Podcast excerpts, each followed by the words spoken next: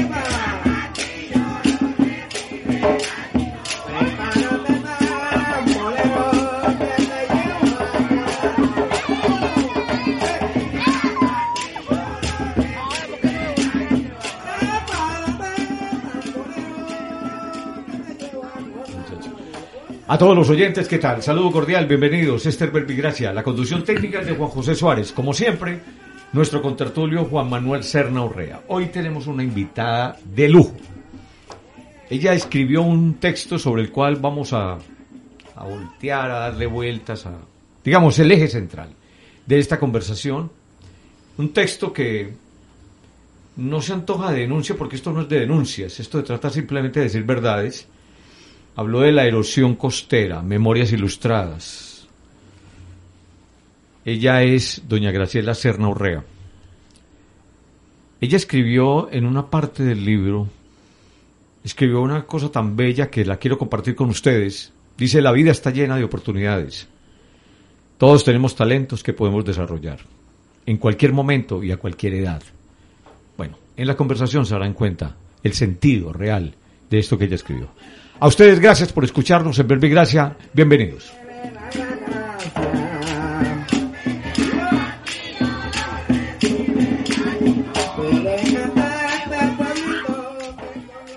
Don Juan, ¿qué tal? ¿Cómo le ha ido? Muy bien, don Luis Fernando. Un saludo para usted, para los oyentes que son asiduos como don Gustavo Jaramillo allá en La Ceja, el ingeniero Lalo Arbeláez, doña Nora, gran oyente y muy fiel, doña Luciana Quintero, y un agradecimiento ahí para nuestro ingeniero, ¿no? Que es el que nos compone el sonido. Sí, señor. Y ese saludo especialísimo que hoy tenemos que dar a doña Graciela Cerna Orrea. Bueno, eh, seguramente ya encontraron la afinidad, ¿cierto? Ya encontraron la afinidad. Hermana de don Juan, sí, señores, es hermana de don Juan y vamos a tener la oportunidad de hablar con una persona que, bueno, ha tenido un recorrido brillante en su vida y sigue recorriendo el mundo, haciendo cosas muy bellas por este mundo que nosotros estamos intentando por todos los lados acabar con él. Pero personas como doña Graciela se preocupa porque no, y venga, aquí hay cosas que hacer para no acabarlo. Ella, bueno, ha estado al frente de medios de comunicación importantes como la revista Cromos, por ejemplo, alguna vez fue directora nacional e internacional. pero de circulación. De circulación. Ella estuvo al frente de, digamos, de las actividades culturales de la Biblioteca Pública Piloto, nuestra icónica biblioteca, una de las cosas maravillosas que tenemos en, en Antioquia y en Colombia. Ella ha estado al frente de la dirección ejecutiva, digamos, de Amigos 80, una entidad que, bueno, que ha hecho grandes cosas por, por esto que se llama la democracia. Bueno, son muchas historias que tendríamos que contarle a doña Graciela, pero vamos a dejarle a ella, que ya nos cuente. Doña Graciela, bienvenida. ¿Qué tal? ¿Cómo le va? Muchas gracias por la invitación. Bueno, por suerte y por necesidad he tenido que ocuparme de muchas cosas. Porque, por ejemplo, sobre la erosión costera, tuve que aprender sobre erosión costera, porque me fui a vivir a las Arboletes. Por casualidad me casé con un hombre que quería era vivir allá. Y cuando llegamos, me sorprendió porque es que Arbolete está a cuatro metros promedio sobre el nivel del mar. Entonces, los, los escarpados son unos acantilados que usted se asoma y dice, bueno, ¿y cómo se baja aquí a la playa? Es imposible. Pero ese no era el problema, sino que nos fuimos cuando compramos el terreno, nos demoramos un tiempo en volver y cuando volvimos ya se había corrido por lo menos dos metros más ya se habían perdido dos metros más de terreno. ¿Es cuánto tiempo, doña Graciela? Estamos hablando de cuánto. ¿Cuánto tiempo se, se demoraron para regresar y que encontraron esa situación específica? Como seis meses. En seis meses, dos metros y medio. Le voy a explicar por qué. Porque es que el mar por debajo hace la ola, hace una cárcava abajo. Y el viento por encima erosiona. Entonces, al hacer la cárcava arriba, empiezan a hacer como grietas, que se nota que el terreno está en falso. Entonces, con eso se va abriendo y con las lluvias y cuando menos piensa, se va de una, se puede ir a un barranco de un metro en cada, en cada sesión, en cada, en cada vez. Es que es decir, yo no me puse a estudiar las escrituras porque aparecíamos, nosotros compramos un terreno de tres hectáreas y cuando lo íbamos a relotear lo mandé a medir y resulta que ya no habían sino 14 mil metros. Entonces, ¿qué pasó? ¿Qué fue con eso? ¿Qué pasó? Se habían perdido 70 metros de frente. Entonces empecé a averiguar y me contaron que adelante había una casa y hasta había una laguna. Imagínese. Entonces yo ya me asusté. Eso, esa casa y esa laguna era un tiempo. ¿Cuánto tiempo? Hace mucho tiempo. No, es que en realidad lo que pasó en Arboletes fue que se destruyó la punta Arboletes, que era una pequeña península que quedaba en el límite entre Córdoba y Antioquia, que se llama Puerto Rey, se llamaba Punta Rey.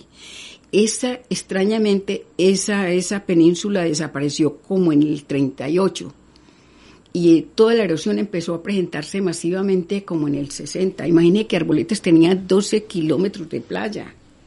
Y en este momento son playitas pequeñas que se van haciendo con los trabajos que van haciendo. ¿Y sumado eso, ¿y cuánto podría ser, doña Glacera?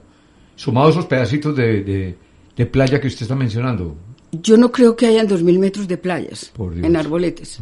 No creo que las hayan, porque todos los terrenos están erosionados. Toda la línea de costa en Arboletes está erosionada. Que esa es una cosa que el gobierno debería fijarse. Ya es hora de que hagan una evaluación de costo-beneficio lo que están invirtiendo en espolonos y tómbolos es muchísimo dinero, muchísimo dinero. Imagine que acaban de invertir 12 mil millones en dos tómbolos que hicieron en el volcán para salvar al volcán.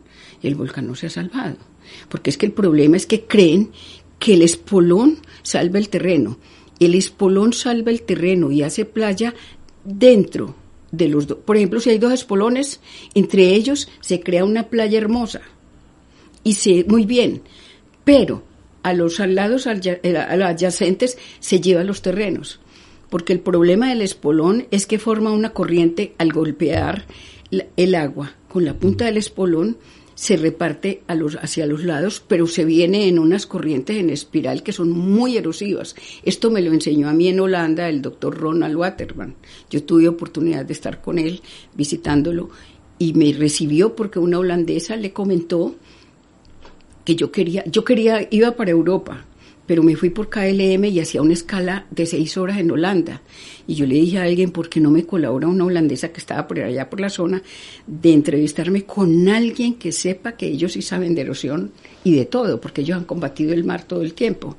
Entonces me consiguieron exclusivamente con el doctor Waterman.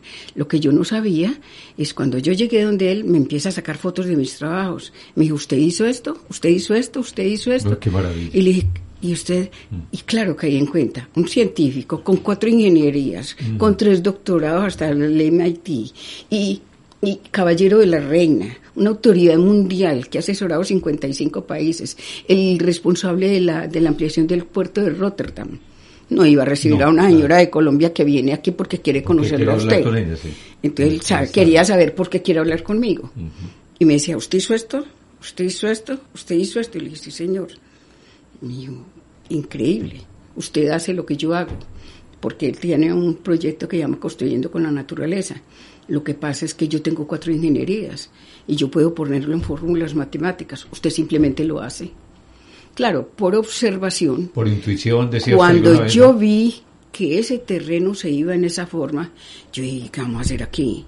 Entonces mi esposo lo único que pedía en la vida era un kiosquito a la orilla del mar y sentarse a observar el mar. Y me dijo, yo me voy a morir al mar, en un kiosquito mirando el mar. Entonces lo primero que le construí un kiosquito. Entonces nos sentábamos en el kiosquito, él miraba al mar yo pues, leía, yo leía, tomaba café de otra manera, porque yo no mm. era amante del mar como él. Yo mm. no había nacido tan cerca del mar, ni había visitado tanto. Entonces, tuve que empezar Sí, a, a- sí. a observar el mar por obligación, porque ya estaba sentada ahí. Entonces empecé a ver cómo pegaba la ola. Él tranquilamente, es decir, con la primera no, no se iba. Pero empieza, porque es que el, el es que el mar trabaja 24 horas al día, 365 días al año. Y nosotros creemos que hacemos una barrerita Sí. y que nos va a durar todo el año.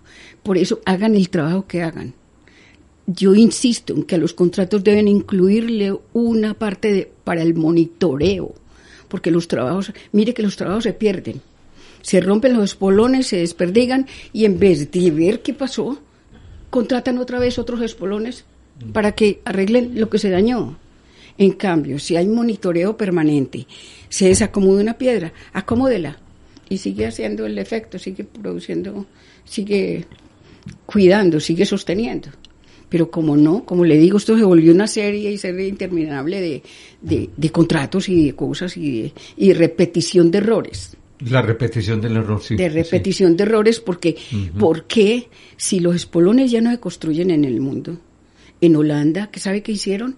Lo rellenaron de arena. Porque las fotografías aéreas que me mostró el doctor Waterman son de un espolón.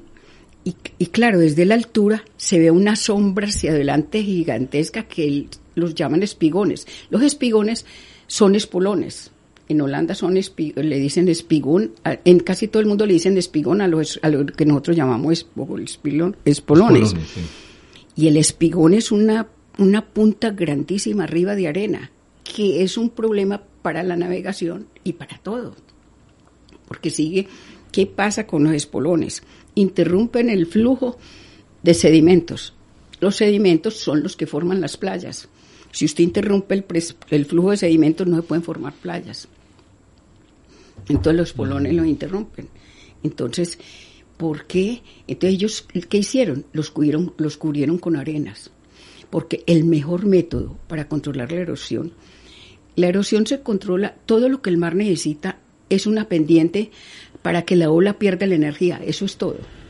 Entonces se hacen estudios grandísimos. Como yo no hice estudios grandísimos, porque obvio no tengo la formación académica ni, ni, ni sabía que sería, por simple observación, yo me dediqué a observar el efecto de la ola en la línea de costa.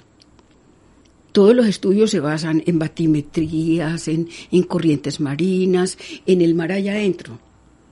Pero es que donde hay que concentrarse es el efecto de la ola cuando pega en el barranco, cuando pega en la tierra y el daño que hace, que ahí es donde hay que controlar. Entonces yo me dediqué a observar eso, a observar y a observar.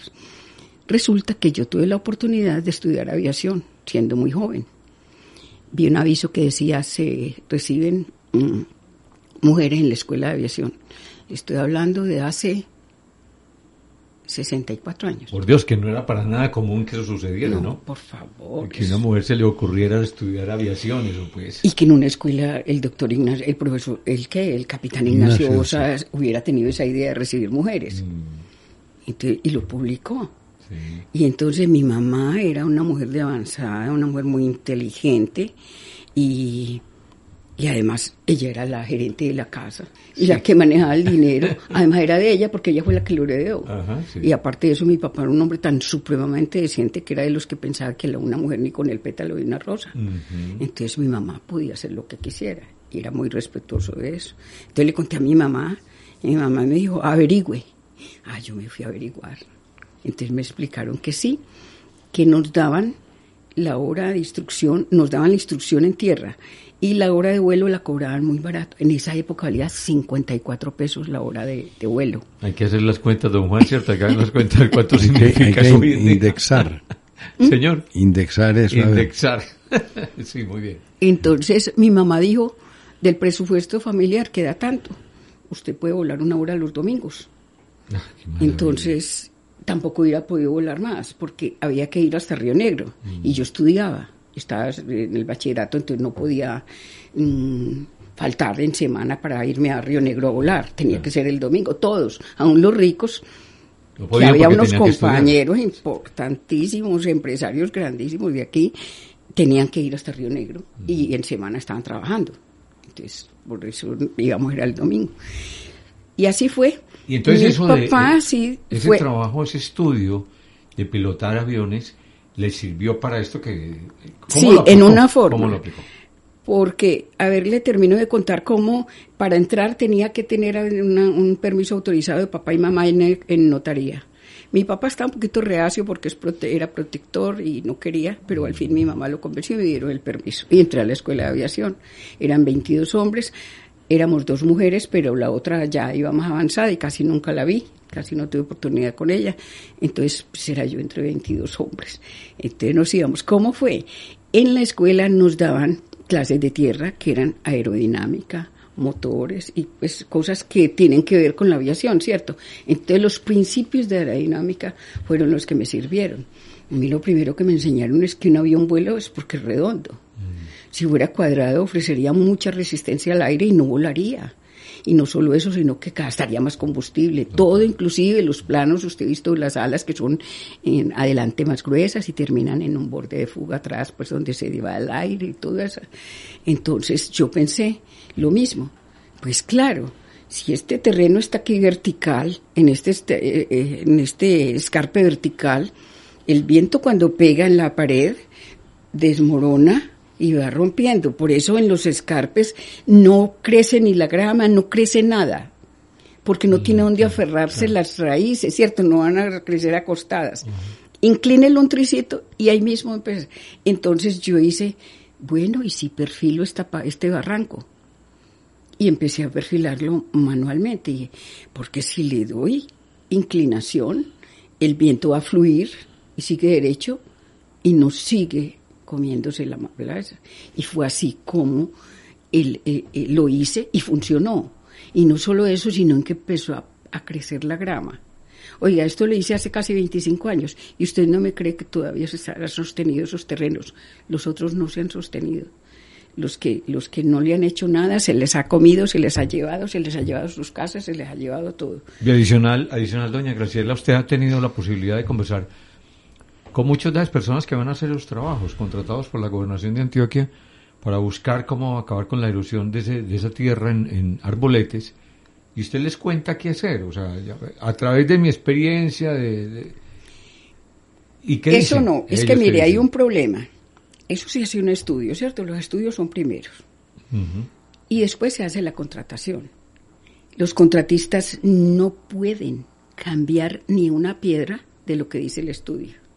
Ahí son las universidades que son las que están haciendo más que todos los estudios. Eso lo puede hacer cualquier ingeniero, que cierto tipo de ingenieros, pues.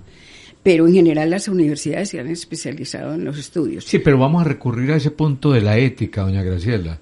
Si yo soy ingeniero eh, y estoy, de, digamos, auditando la construcción de una obra, y la persona, como usted, que llega y me hace caer en la cuenta el error que venimos cometiendo constantemente sobre este mismo trabajo que no está dando ningún resultado benéfico para la tierra, pues entonces yo tengo que éticamente decir, venga, no venga, es que esto no funciona. O sea, es bien el contrato y no sé qué, pero esto definitivamente no se debería hacer. no lo pueden tocar, no lo pueden cambiar. Es que le voy a explicar cómo es el proceso de una autorización de una obra, que eso tiene que cambiar. Eso tiene, hay muchas cosas que hay que cambiar en el país, porque el país algún día se tiene que pellizcar y ver cómo ha invertido tanto dinero en erosión y no la ha controlado. Porque vean Cartagena como están de mal, vean La Guajira como están de mal, vean Antioquia como estamos de mal, en todas partes. Y es mucho el dinero que se invierte. Yo le voy a decir, en los últimos 10 años se han invertido más de 40 mil millones en arboletes, en tómbolos. En 10 años. Cifra. El último fueron 12 mil millones en el volcán para dos tómbolos. Prácticamente cada tómbolo está saliendo 6 mil millones de pesos. En el, en el pueblo hicieron 5. 5 por 6, 30. Ujú. Ahí está. Más de 42 mil millones. 12 mil. Y Casi bueno, la ¿y cifra. qué tienen? Una playa en medio de los tómbolos del pueblo. Hay una playa al frente del hotel que usted conoce, el del Mirador. Al frente de eso hay una playa grande donde llegan los turistas y todo. Y otros dos en el, en el volcán. Porque aseguraban que haciendo los tómbolos del volcán se salvaría el volcán. Pero se salva la parte de abajo. Yo siempre peleé, ¿y quién se va a ocupar del volcán? Arriba no lo hicieron. Entonces el volcán se fue desmoronando y está el deterioro total. Entonces, esos contratistas tuve oportunidad de conocer a los que hicieron los tómbolos del volcán, porque se alojaron en una de las cabañas donde yo vivo. Entonces conocí al ingeniero jefe y le expliqué. Y me dijo, doña Graciela, no podemos tocar. Entonces los estudios se hacen y oiga, pues para la aprobación de un estudio, para ya poder hacer la contratación, eso pasa casi por 15 entidades del gobierno, varios ministerios. Una aprobación se puede demorar cinco años. Entonces, ¿qué pasa en cinco años? La erosión aumenta. Entonces, cuando van a hacer los trabajos, llegan a hacer la, eh, ya dicen que hay que volver a hacer otros estudios que porque ya la erosión se corrió. Entonces hay que mm, aumentar mm, el trabajo, entonces se aumenta la obra en otros miles de millones de pesos. Entonces esto se vuelve una cadena, cadena, cadena terrible, que eso, como le digo, 15 entidades se tienen que reunir varios ministerios en Bogotá para una autorización de un proceso, todo, todo, eh, transporte, ah. todo. Y el problema es que cómo, después, cómo, cómo hacen pues para, para completar eso. Y en cinco años, imagine, para tomar una decisión. cinco años, y cuando llegan con el Aparte estudio de eso, le voy a decir, el, objeto, el objeto a intervenir ya no existe. Ya, ya es otra cosa, ya cambió totalmente. Sí, sí. Y el problema más grave no es ese, sino que es que si fuera el único proyecto, pero si todos los proyectos del país pasan por esa misma cosa, entonces de milagro se hace algo en el país. De milagro se hace algo, porque de aquí a que aprueben las tantas cosas es muy complicado. Don Juan, que ha estado de cerca en los últimos tiempos, en los últimos días ha estado visitando con alguna frecuencia arboletes, pues nos puede dar una idea mucho más clara de lo que está pasando, pues por supuesto eh, doña Graciela lo ha, lo ha, reflejado muy bien, pero digamos, eh, también la versión de don Juan es importante. Sí, señor. Muchas gracias. Bueno, eh, lo primero es que lamentar que ella no hubiera estado por allá en Caramanta para que les explicara a los hermanos Sánchez esa vaina de, de la aerodinámica. Porque allá, allá, hicieron, allá hicieron un avión de cemento un avión de cemento y, y pues hombre, lo, trataron de hacerlo volar, pero... un pequeño inconveniente, fue un pequeño inconveniente. muy aerodinámico. Por, por, esa falta de la aerodinámica voló pero para abajo. Como Salvita el de aquí, ¿no? Que, decía la, la, abuela, la abuela Elis que eh, salvo bola pero no aterraja.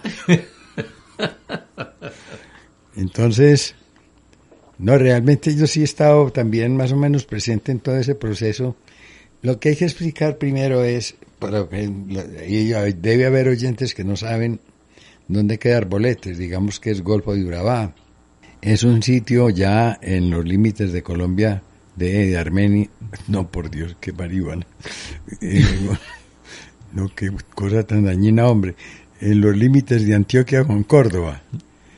Y entonces, pues ahí es, un, enclave bien difícil, ¿no? Porque hay una cultura que es muy distinta a la cultura antioqueña. Hablemos de eso pues así claramente. Esa gente de allá es campesina, mucho chilapo pues, ¿no? Que es eh, eh, una, una mezcla un poquito extraña de ribereños con negro africano, indígenas, etcétera que son muy tradicionalistas en, muchos aspectos y que a veces son cabeciduros, no, no se dejan decir las cosas, no, no, no las entienden y, y si, siempre tiran es para su lado y, y de pronto no piensan en consecuencias, ¿no? Porque es, eso es una, una, herencia que nos quedó a nosotros de, de la esclavitud. El, el, atenido, pues, el que había que sostenerlo y no necesitaba pensar porque todos esos factores yo creo que influyen mucho para que no haya la solidaridad que se necesita para acometer una obra tan importante como es la recuperación de una playa. Ahora, con la naturaleza no se pueden hacer eh, experimentos, sobre todo científicos.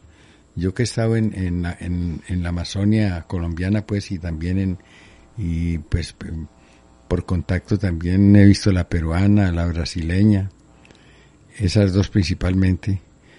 Yo veo que si se ponen a tocarle el lecho a los ríos, ese río tarde o temprano recupera su lecho. Y entonces ahí es donde vienen las inundaciones y vienen unas cosas horribles, ¿no? Porque dañan lo que son los cauces naturales y entonces el río se abre paso. Eso sí, pues él, llega a donde, donde, tiene que ir. Y eso mismo pasa con la selva, ¿no? Por ahí hablan mucho de la deforestación, pero es que en el trópico los árboles crecen cinco veces más rápido que en cualquier otra parte. Y muchas veces tratan de hacer una carretera, por ejemplo, en la selva, y eh, pues hombre, cuando menos piensa eso está cubierto, está tapada. ¿Cuál es el problema? Digámoslo pues aquí, el origen de, todas nuestras desgracias. Que la burocracia colombiana ve al país por el ojo de la chapa, por, un, por, una, por una pantalla, ¿sí? en un edificio donde no entran moscos. Entonces ellos no lo ven sino que se lo imaginan y, y dicen, no, pues vamos a hacer, eh, por ejemplo, un hotel de 30 pisos en, en el Bichada, pero no saben que allá no hay suelo para eso, ¿no? Porque, y es que yo he visto obras grandes que se han malogrado precisamente por, porque en esos territorios nacionales la cosa es distinta. Y he visto también cómo fracasan muchos proyectos que, que llegan a la Amazonia pero no le preguntan al indio qué es lo que se puede hacer aquí en esta tierra, qué es lo que se puede sembrar.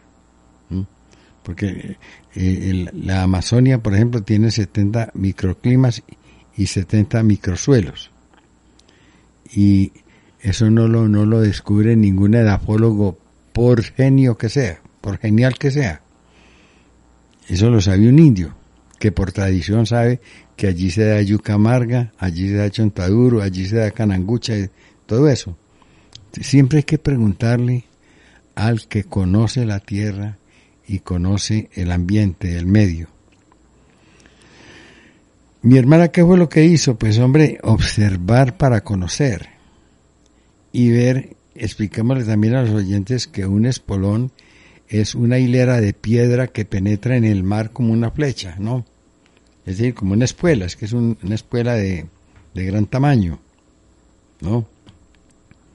Y que parte el ingreso de la ola lo parte brutalmente, pero la ola vuelve y se recoge y entonces sigue haciendo remolinos por los lados. Eso es lo que ya, pues lo que yo entiendo bien y lo, lo vi.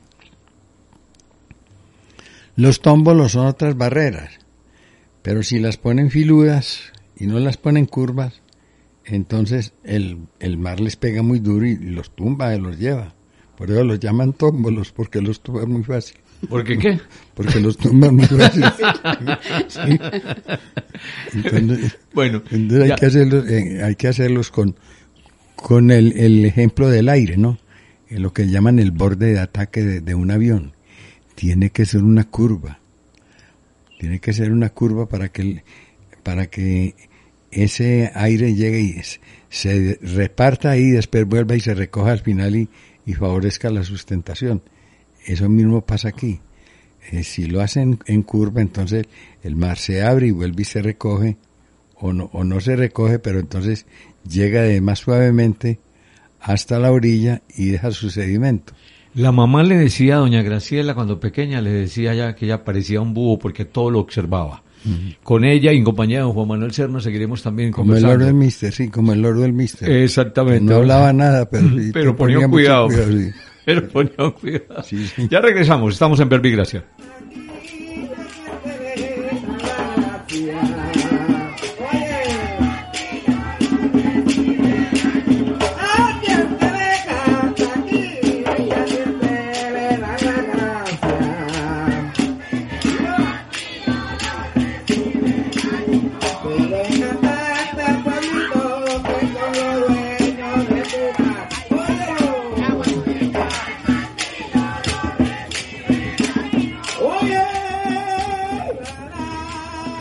Regresamos, estamos en Verbo y Gracia, hoy con la compañía, una maravillosa compañía de doña Graciela Serna Urrea, la hermana de don Juan Manuel, que hoy nos viene a contar sobre una experiencia de observación, pura observación, respecto de una de las tierras más bellas de nuestro departamento, allá en la parte superior de nuestro mapa antioqueño.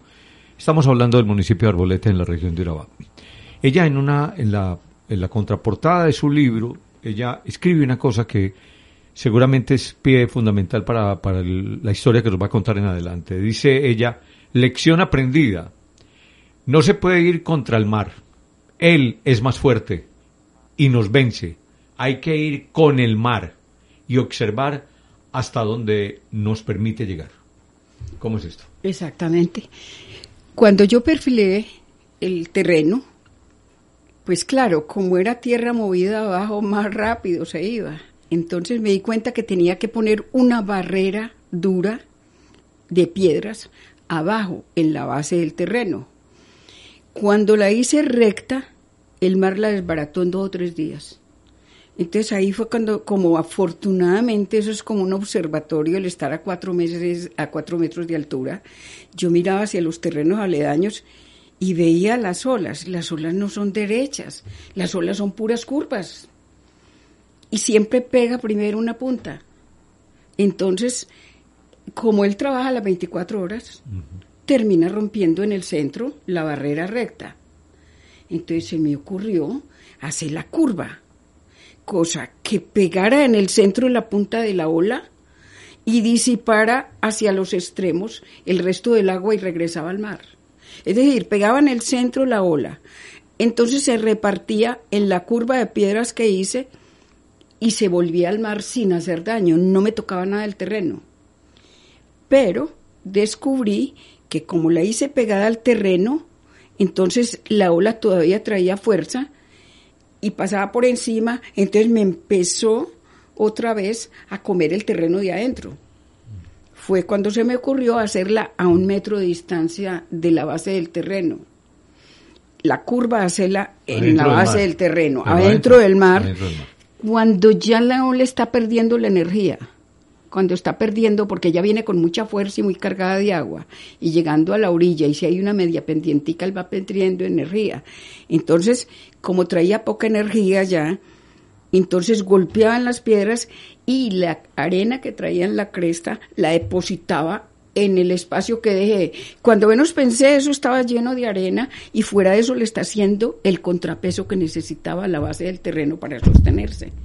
Ah, entonces fui haciendo más curvas y así me fue funcionando. Eso en la parte de su terreno, pero digamos en lo que tiene que ver con el resto, el resto de la, de la playa que tiene arboletes, la gente ha pesado, eh, digamos, desde el asunto práctico, de la practicidad, cuando ven que, que lo que usted hace funciona, que la tierra no la está llevando, la gente está empezando ya a copiar todo ese proceso que usted está llevando de manera empírica. Yo hice una guardería en un barrio que se llama El Minuto de Dios, unas monjas que se les había quemado la guardería y como a mí me gusta construir, ah, entonces yo dije, yo se las hago. Resulta que eso estaba tan pegado al mar que yo, le, yo, yo ahí mismo vi, yo dije, Dios mío, estos terrenos van a ir. Entonces yo le dije a la gente, con sacos, porque sacos es lo más económico que puede hacer. Entonces yo descubrí que es con sacos se pueden hacer unas barreras muy buenas curvas. ¿Por qué? Porque el saco pequeño da, da dando la vuelta, ¿cierto? Dando la forma. Y fuera de eso, me di cuenta que tenían que ser ordenados y escalonados. Ordenados porque al mar no le gusta. Cuando tiran bultos así para detener la erosión, que la gente eso era lo que hacía, que tiraban costales allá, el mar no le gusta nada de desorden. ¿Sabe por qué? Porque es que las corrientes, el mar, el agua viene en sentido frontal, ¿cómo se llama? Laminar. Mm. En física se llama laminar. Y cuando toca con un obstáculo, se vuelve turbulenta. Entonces eso es lo que hacen los espolones, volver las aguas laminares que vienen aquí, se vuelven turbulentas y por eso se vuelve de erosión. Cualquier piedrita, cualquier cosa que obstruya en el mar, todo forma turbulencia y ya eso le puede hacer un daño en la, en la playa. Entonces me di cuenta que los sacos tenían que ser ordenados para que el agua disipara, que el agua disipara. Cuando son en desorden, empieces a formar montones de turbulencias ahí En cambio, cuando eran ordenados, pegaba aquí y chan se venían disipando con juiciosas, otra vez regresaban al mar. Entonces, y escalonados, ¿por qué? Porque si lo monta encima de uno de otro, se caen. Pero si usted lo monta escalonado, cada escalita pierde energía la ola. Cada escalita, en cada escalita va perdiendo un poquito de energía la ola y rápido. No amontonado, sino no, escalonado. Entonces, vaya con el mar. Vaya, observe el mar, vaya con el mar, no vaya contra el mar que lo derriba. Es que el problema es que buscan la solución, doña Graciela, le permite, lo estoy diciendo desde mi empirismo, yo no soy ingeniero ni mucho menos, pero pero es que buscan las soluciones en el escritorio, o sea, no van a hacer lo que usted hace, doña Graciela. Eso es lo que yo digo. Ellos sí pasan, dan un pasoncito por las playas, pero como yo tuve la oportunidad de sentarme todos los días a mirar el mar, que eso es lo que hay que hacer. Es que yo me baso en tres principios. Primero, la observación. Es decir, por la observación usted ve cuál es el problema. Después, en la intuición. En la intuición me dice qué debo hacer aquí. Y después la asociación, que eso fue mi hermano el que me hizo caer en cuenta de eso. Esa cantidad de saberes que uno tiene en la vida que adquiere de todo tipo. Por ejemplo, la aviación fue una, una asociación. Ah, listo, si funciona, si es para el aire, entonces, lo de abajo es hidrodinámica, lo de afuera es aerodinámica porque es el viento, pero abajo es el agua, es la hidrodinámica. Entonces, funciona, siga con eso. Entonces, otro hermano, Pacho, me explicó lo de las corrientes laminar, laminares, que son las que van así, y las turbulentas. Entonces, las laminares siempre corren así. Cuando te encuentran un obstáculo, se, se vuelven turbulentas. Pero si ese obstáculo es redondo, se, disipan y se van mm, suavecito. pierde la fuerza. Suavecito. Pero en los espolones, yo he visto espolones que parecen islas, porque llegaron las corrientes tan tan y llegaron al fondo y siguieron derecho y se comieron el terreno y dos metros más allá y el espolón aquí intacto como una islita y el terreno llevado ahí en los Córdobas, ahí cerca de Arboletes. De manera que con el mar es hay que ir con él, de todas maneras. No hay una cosa que es la que no podemos echar en el en, eh, en a ver tenemos que tratar el caso del volcán de lodo porque es que ese es un atractivo turístico muy especial que tiene unas características pues que no las hay en poquitas partes del mundo pues yo he ido a muchos termales no he visto muchos geysers pero un volcán de lodo sí es una rareza. Y es una cosa que es un, digamos, un, no solo es una curiosidad de la naturaleza, una cosa bonita, interesante, sino que además es de acuerdo con, con los que saben de esa vaina de la cosmética y de todas esas ah, cosas de la piel, pues tiene una cantidad de minerales y de, y de sustancias. Usted ha visto que eh, hay gente que compra lodo traído yo no sé dónde, ¿no? Mm. Que lo venden en frascos y carísimo, ¿no? Le atribuyen muchos beneficios para, la, piel, cara, para la salud y esas cosas. Eso es. Y entonces nosotros lo tenemos ahí en, un lago y se puede uno meter allá adentro sin necesidad de, de envasarlo ni nada. Pero se va a perder. Y eso sí es muy grave, ¿no? Es que con el volcán de lodo, pero lo más importante del volcán de lodo es que está a la orilla del mar. Imagine, usted sale del volcán y se mete al mar. Tira al mar y, una vez y el agua del mar le saca todo ese lodo en un momento. Es una maravilla, es una maravilla. Con el volcán se cometieron muchos errores. El primero, pensar que con espolones detenían la erosión del volcán. Y el volcán se empezó a erosionar desde arriba. Los terrenos de arriba se empezaron a erosionar. Primero, deberían haber tratado la erosión del volcán arriba. No entiendo por qué a mí todos me endilgan que yo no tengo títulos, que eso es para profesionales, que tal cosa. Pues entonces que observen también los profesionales porque no bastan los títulos. los títulos no trabajan. Hay que mandarlos para Sonsón, donde había, un tinterillo que, que sabía más que todo el Poder Judicial. Y entonces, claro, yo muy envidioso porque el tipo les ganaba pues los, los negocios. Y una vez estaban bebiendo en una cantina, pasó el tinterillo por ahí, le gritan, es que, adiós doctor sin título. Y voltea él y dice, adiós título sin doctor. Preciso. No, pues sí, un peón de la, de la finca nosotros, en una cosa que estaba haciendo ahí, y le digo yo, hombre, eso no es así. Y me dice, ¿es que usted también es doctor? Ok, sí, hombre. Sí, hombre. El hermano mío lo había puesto, el hermano mío que era ingeniero agrícola. Sí. Y entonces puse a, hacer un, un- a arreglar una- un motor y, y le dijo, eso no es así. Ah, es que usted también es doctor. Sí, hombre. Y apenas terminó, que le expliqué pues cómo tenía que cerrar eso, que taparlo. Dice la cosa más extraordinaria que yo he oído en mi vida. Siempre es verdad que hay doctores más brutos que otros. Sí, sí. sí, así Sí, es. hay doctores más Hay brutos. doctores que- más brutos eso lo ve uno en toda No, parte. Eso lo pero- uno en toda parte. Pero seguido, Sí, pero sí, seguido. pero Ave María en Sí. cantidad. Entonces decía doña Graciela. El problema del volcán es que finalmente eso era de un particular.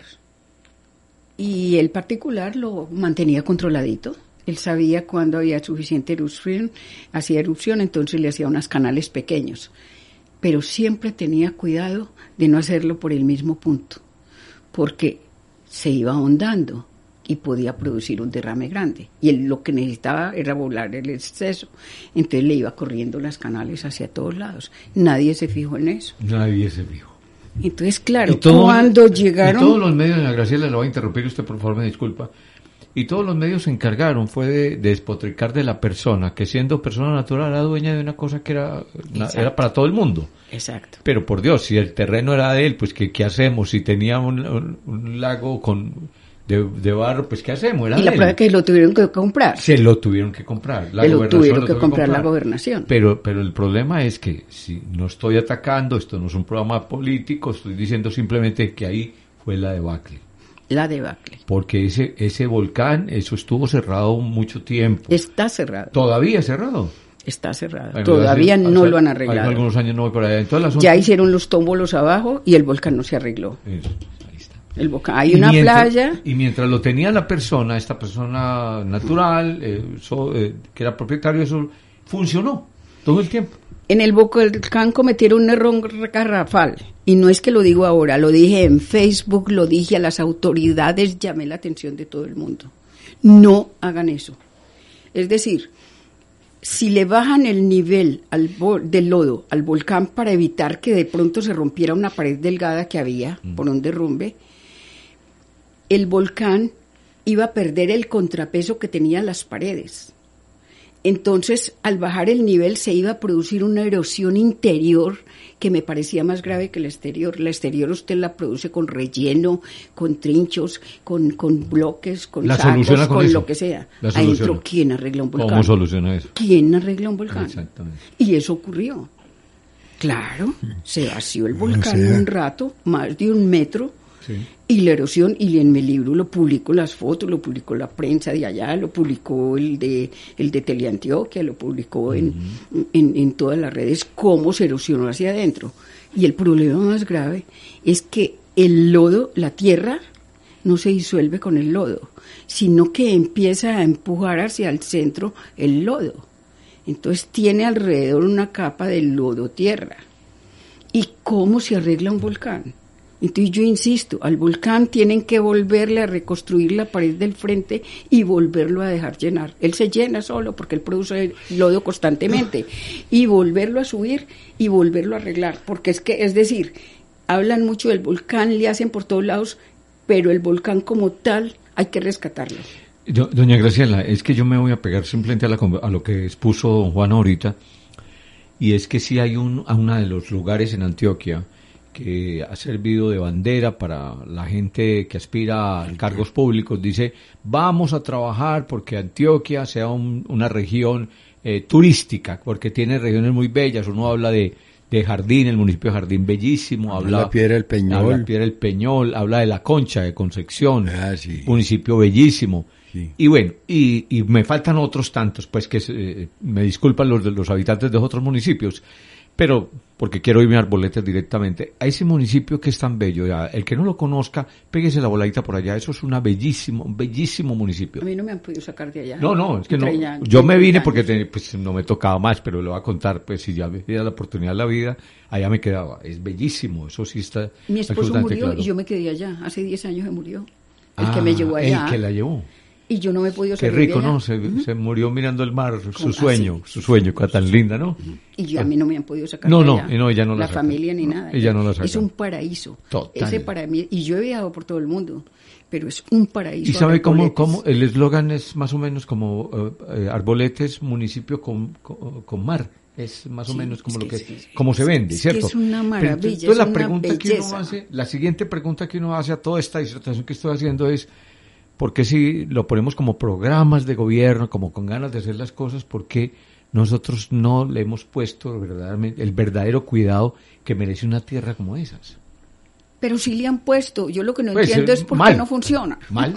Le han puesto, sí le han puesto, pero Y mal. le han gastado mucho dinero. Pero mucho dinero. Desde que compraron el, el- el volcán, volcán. compran el volcán, bueno, las cifras es otra cosa, compran el volcán y después cierran esto. Lo compran para cerrarlo. Porque aquí creen que lo todo, tuvieron que cerrar por seguridad. Por- porque aquí, seguridad. cre- aquí creen que todo se arregla gastando plata, hombre, por Dios. Sí. Ah, sí. Y recuerde usted que se puede comprar la cama, pero no el sueño. Pero no el sueño. Sí, la, Puede sí, comprar la todos por los libros que quiera, pero no puede comprar la sabiduría. Y puede comprar si quiere una droguería, un laboratorio, pero no puede comprar la salud. Total, sí, es. Entonces aquí creen que eso lo arreglan con plata, ¿no? O dando órdenes desde arriba, ¿no? Que se arregle eso, eh, de aquí a más pasado Sí, mañana. eso es del tiene que estar escritorio. listo, pues, ¿no? Tiene, que, tiene que estar listo de aquí a pasado mañana. Desde el ¿no? escritorio, desde el escritorio. señor, Esa- sí. Esa es No, siempre la pregunta. Eh, doña, doña Graciela Serna Urrea publicó entonces un, un texto eh, maravilloso para muchas cosas. Primero porque el que no conoce eh, Arboletes, si tiene el texto en la mano, va de una vez a encontrar la memoria, la memoria eh, eh, visual de lo que es Arboletes. Hay muchas, muchas imágenes de las zonas que, de las que ella está mencionando, está hablando del volcán y de todos los sectores, por supuesto, de lo que ella hace mención. Ella escribe Erosión costera, Memorias ilustradas. Es un texto que valdría la pena que la gente que hoy escucha este programa, que hoy atiende esta conversación, pues lo consulte, lo mire para que, para que tenga una idea mucho más concreta de lo que doña Graciela Sí, observó a partir no- de, de ese interés por la tierra. Si no le molesta, pues entonces dé el teléfono, ¿no? Eh, sí, Yo no tengo inconveniente. Lo que pasa es que el libro yo lo publiqué porque uno de los profesores que estuvo allá asesorando para lo del volcán le pareció muy interesante lo que yo hacía. Y me dijo, escríbalo. Es más, a mucho honor, él me escribió. Él es profesor de la Universidad Autónoma de Madrid, es doctor en erosión costera. Estamos hablando del doctor Iván Darío Correa. También, él me ayudó mucho, pero fue el doctor Javier Alcántara el que me insistió. Ah, Javier Alcántara. Javier Alcántara el que me insistió que escribiera el libro que él se encargaba de distribuirlo en las universidades. Es más, yo me di el lujo de publicar el libro sin, sin molestar a ninguno de los profesores amigos que me habían asesorado y ayudado y que habían creído en, en lo que estaba haciendo. Y lo he distribuido es, me lo han pedido de las universidades y alumnos. Inclusive me alegró mucho un requerimiento, primera vez que me siento tan honrada de que me hagan un requerimiento a cumplir la ley. La Biblioteca Nacional me escribió de que yo estaba incumpliendo la ley por el decreto tal, porque no había enviado dos ejemplares de mi libro para la Biblioteca Ah, sí, Nacional. y dije yo, ¿cómo? ¿Cómo? Qué maravilla. felicidad. El ISBN, sí. Entonces fue un honor y como yo lo registré, Claro, yo lo por- hice con todas las de la ley. Me asesoré bien y lo hice con todas las de la ley. Pero la gente puede consultar a través de las redes sociales, hablar con usted sobre Claro, esto y, por supuesto, claro, ya dónde lo han encuentra el libro. Así es más, que he viajado a otras ciudades. usted quiere dar las redes sociales, Sí, localizarla, doña No hay ningún problema. pues, Adelante, por pueda. WhatsApp o lo que sea, especialmente. Eh, entonces, mi teléfono es 314-682-7526. Ese es el número del WhatsApp por el cual pueden ir con, hacer contacto con doña Graciela Otra vez.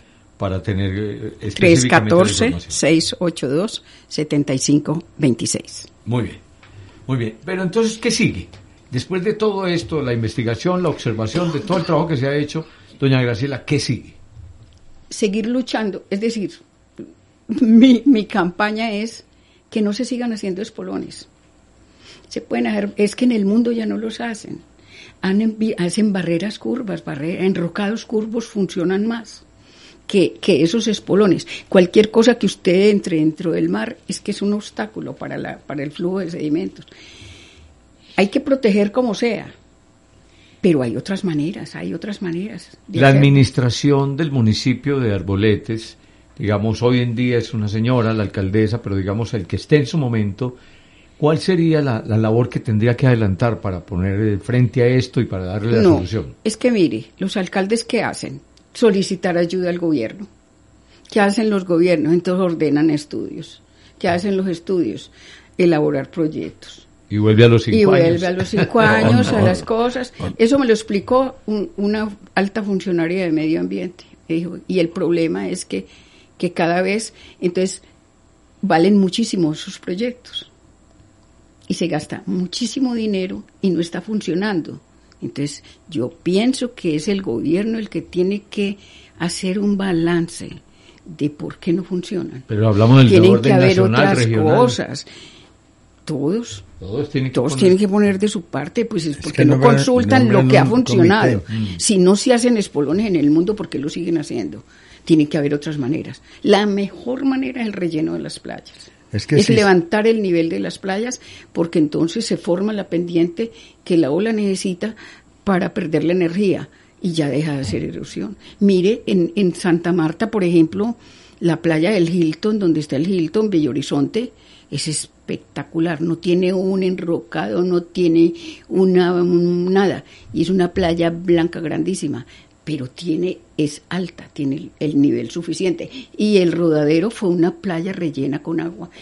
Y otra cosa, es que la gente está hablando ahora de los geobags y todo, y eso lo rellenan con arena y con tierra, pero me explicaba muy bien el doctor Waterman, la arena tienen que sacarla a 20 metros de profundidad, que es donde se forman como reservorios. Porque si se saca antes puede cambiar la morfología del fondo y empeorar la erosión. Es decir, usted puede sacar poquitos, pero ya para grandes cantidades, para hacer un relleno, tiene que ser de, de 20 metros de profundidad. Y eso tiene que ver con dragas, que bomben eso. Es un proceso costoso. Hay muy pocas dragas en el mundo que lo hacen. Entonces, pero es la mejor manera el rellenado de playa, el subir el nivel. Es más, yo salvé una playa en, en, en San Juan, ahí cerca de Arboletes, de un amigo. Él compró un terreno muy bonito, que ahí en el, libro está Balandra. ¿Cómo lo hice? Con toda la basura que trajo el mar. Hice como camas los troncos los organicé en ordenaditos, todo tiene que ir ordenado. Si usted lo echa trabado así, como hice en una parte, para rellenar un una laguito que había en una playa, si usted les echa trabada, la arena no se apelmaza porque se, se va filtrando y se lava cada vez que llueve. Pero entonces, como él había una platanera grande que no daba resultado y él quería cortarla, con los troncos del plátano yo hice con los vástagos camas y después le palié arena, pero la arena se saca de la parte húmeda, porque si usted saca de las secas ya recuperada. Tiene que ser de la húmeda, del borde del mar, y paliarle y tapar y volver a subir y le subí el nivel. Y así, salve esa playa no tiene un espolón ni nada. El doctor Alcántara estuvo viendo, él quería ver mis trabajos y tuve que madrugar a mostrárselos. Y se caminó toda la playa en 200 metros y cuando llegó me dijo, usted sí hizo este trabajo. Y le dije, ¿cómo doctor? ¿Cómo se da cuenta? Y dijo, las huellas geológicas de los extremos y los terrenos aledaños. Eso muestra cómo era esto. Esta es una isla en medio de todo. Esta playa la hizo usted. Entonces, como le digo, el, muy lindo, inclusive cuando la, la, universidad publicó sobre el laboratorio de la Universidad de Antioquia, él también puso en su en su Twitter o en su cosa, que felicitaba a doña Graciela que porque eran unas nuevas tácticas de eso. Inclusive tuve el honor de salir en Alma Mártir. Yo, yo hice un curso eh, patrocinado por el ICFES sobre planeación. Vinieron autoridades mundiales y de aquí del país y la conclusión fue en Colombia no hay planeación. Aquí no funciona sino la, la planeación de guerra, la planeación de impacto. O sea, hay que esperar a que se caiga la montaña para averiguar por qué se cayó.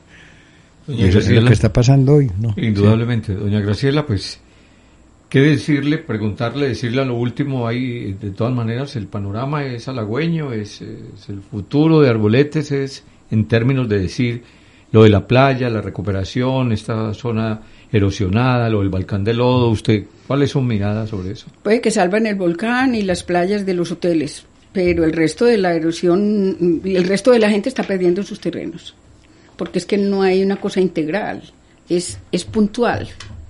Hacen una cosa para recuperar el volcán, pero todos los demás no. Ahí falta es liderar y, vea, y con pequeñas cosas, es decir, un, un, alcalde que se proponga hacer pequeñas ayudas podría salvar muchos terrenos con la misma gente perfilando y haciendo.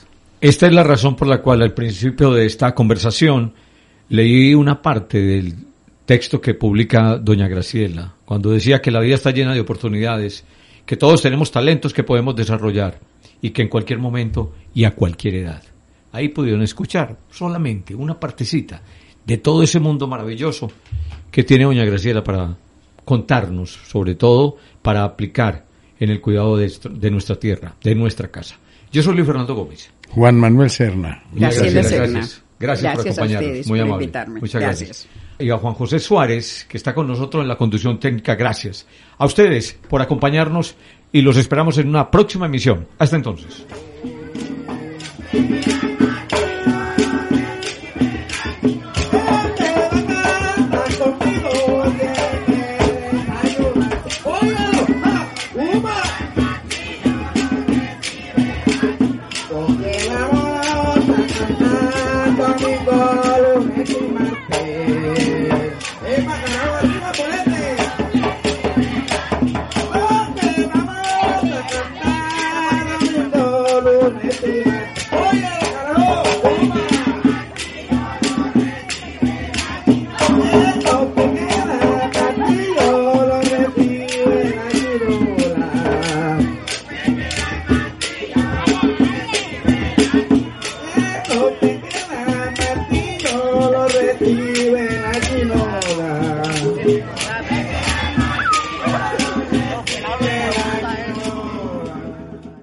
Programa de Radio Bolivariana de la Universidad Pontificia Bolivariana, Medellín, Colombia.